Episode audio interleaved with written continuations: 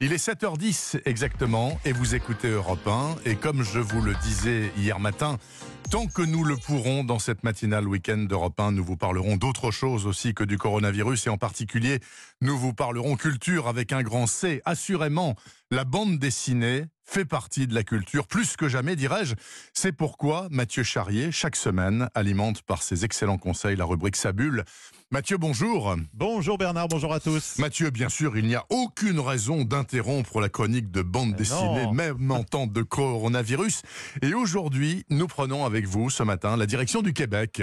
Oui, rencontrer Paul, personnage de la série autobiographique de l'auteur québécois Michel Rabagliati, qui vient de sortir déjà son dixième tome. Alors, il a 51 ans et on suit sa vie depuis maintenant une vingtaine d'années. Dans sa dernière BD, autant vous dire, ça va pas très fort. Il vient de se séparer de sa femme. Sa fille chérie décide de partir s'installer à Londres. Et il apprend en plus que sa maman a un cancer. Elle qui vit au septième étage de la résidence pour personnes âgées, les tilleuls. Et quand il lui rend visite, ce n'est pas très gai. Rajoutez le fait que Paul souffre d'apnée du sommeil, qu'il doit s'équiper d'un de ses appareils pas très agréable et qu'en plus le système de filtration de sa petite piscine hors sol est en rade. L'eau a donc complètement tourné. Voilà, c'est ce quotidien que l'on suit. Mmh. Alors vous allez me dire, c'est pas très très gai votre histoire. Oui, c'est vrai, c'est très nostalgique, mais c'est terriblement touchant. Écoutez justement l'auteur Michel Rabagliati. Il y a beaucoup de départs, de deuil. Il est dans une période où il sait pas vraiment qu'est-ce qu'il va faire.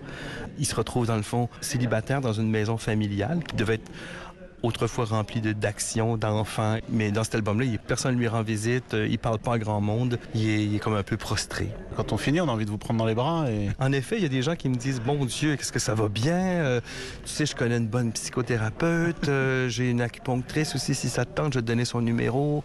moi, j'ai envie de parler de ça. C'est ce qui se passe dans ma vie. Je veux pas m'inventer des expéditions d'alpinisme, c'est pas ça la vraie vie. voilà, sûrement pas. Paul à la maison. Je vous promets, si vous plongez dans les aventures de Paul, euh, franchement, vous aurez envie de relire tous les tomes qui sont déjà sortis. C'est un joli dessin, très réaliste, en noir et blanc. Voilà, vous trouvez ces bandes dessinées aux éditions La Pastèque. Et puis Paul à la maison, c'est un titre de circonstance, hein, c'est en oui, sans aucun doute. Autre conseil, tout à fait de circonstance en lien ah avec le coronavirus, celui-là. Oui, c'est un pur hasard, mais la BD s'appelle La Chute. Écoutez bien l'histoire. On est en pleine canicule. Liam, qui est un père de famille, vient d'être licencié par sa boîte. Sa femme, Marie, infirmière, est injoignable et pour cause, on est en pleine crise sanitaire, une grippe très mortelle et mondiale sévit, l'état ah. d'urgence vient d'être décrété et Lima va devoir gérer ses enfants au milieu de ce chaos. Alors je vous cache pas qu'en plus, vous avez un dessin hyper réaliste de Muralt, franchement on s'y croirait. Faut avoir le cœur bien accroché pour lire ça en ce moment, mais ça permet aussi de réfléchir, de voir une éventuelle issue à toute cette crise.